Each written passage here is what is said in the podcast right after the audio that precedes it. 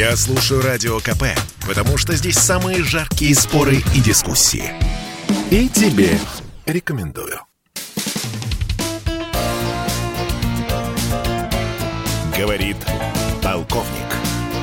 Нет вопроса, на который не знает ответа Виктор Баранец.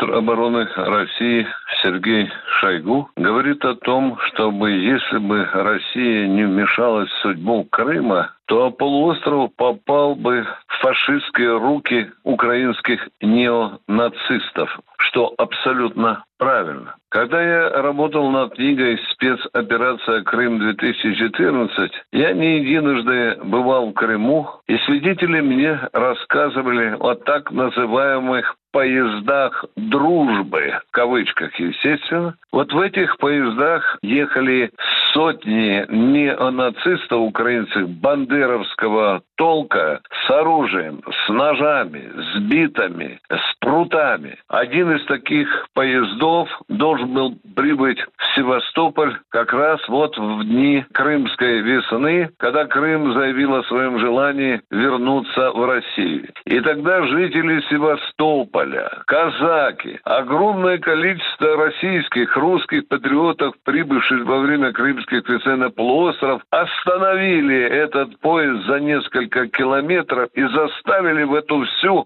фашистскую шантропу вернуться назад и разбежаться. Там только пятки сверкали. К весне 2014 года натовцы уже фактически присвоили себе Крым и располагали там уже свои, допустим, военно-технические разведывательные центры. Один из таких центров под видом якобы ремонта в одном из севастопольских колледжей уже был оформлен. Там стояли эти кабины с аппаратурой. Это была мощнейшая разведывательная информация американского производства. Уже были планы по строительству новых причалов для кораблей НАТО. Более того, уже был разработан план о выдворении Черноморского флота из Севастополя и других мест. Тут надо, говорится, благодарить Всевышнего, что ситуация развернулась именно так, без крови, потому что народ Севастополя, народ Крыма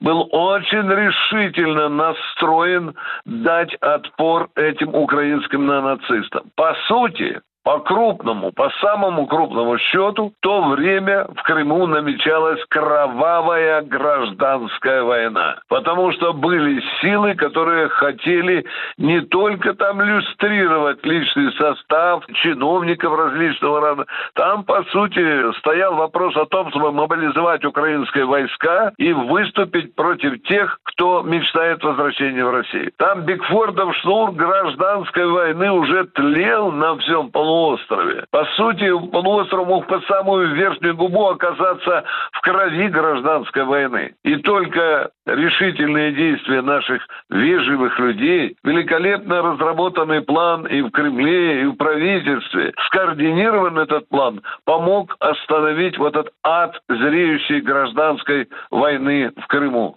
И слава Богу, что этой войны не случилось. Опять-таки, благодаря российским гражданам и российским воинам, которые крымский народ первым назвал вежливыми людьми.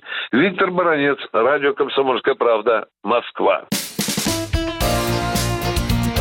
Говорит полковник. Спорткп.ру О спорте, как о жизни.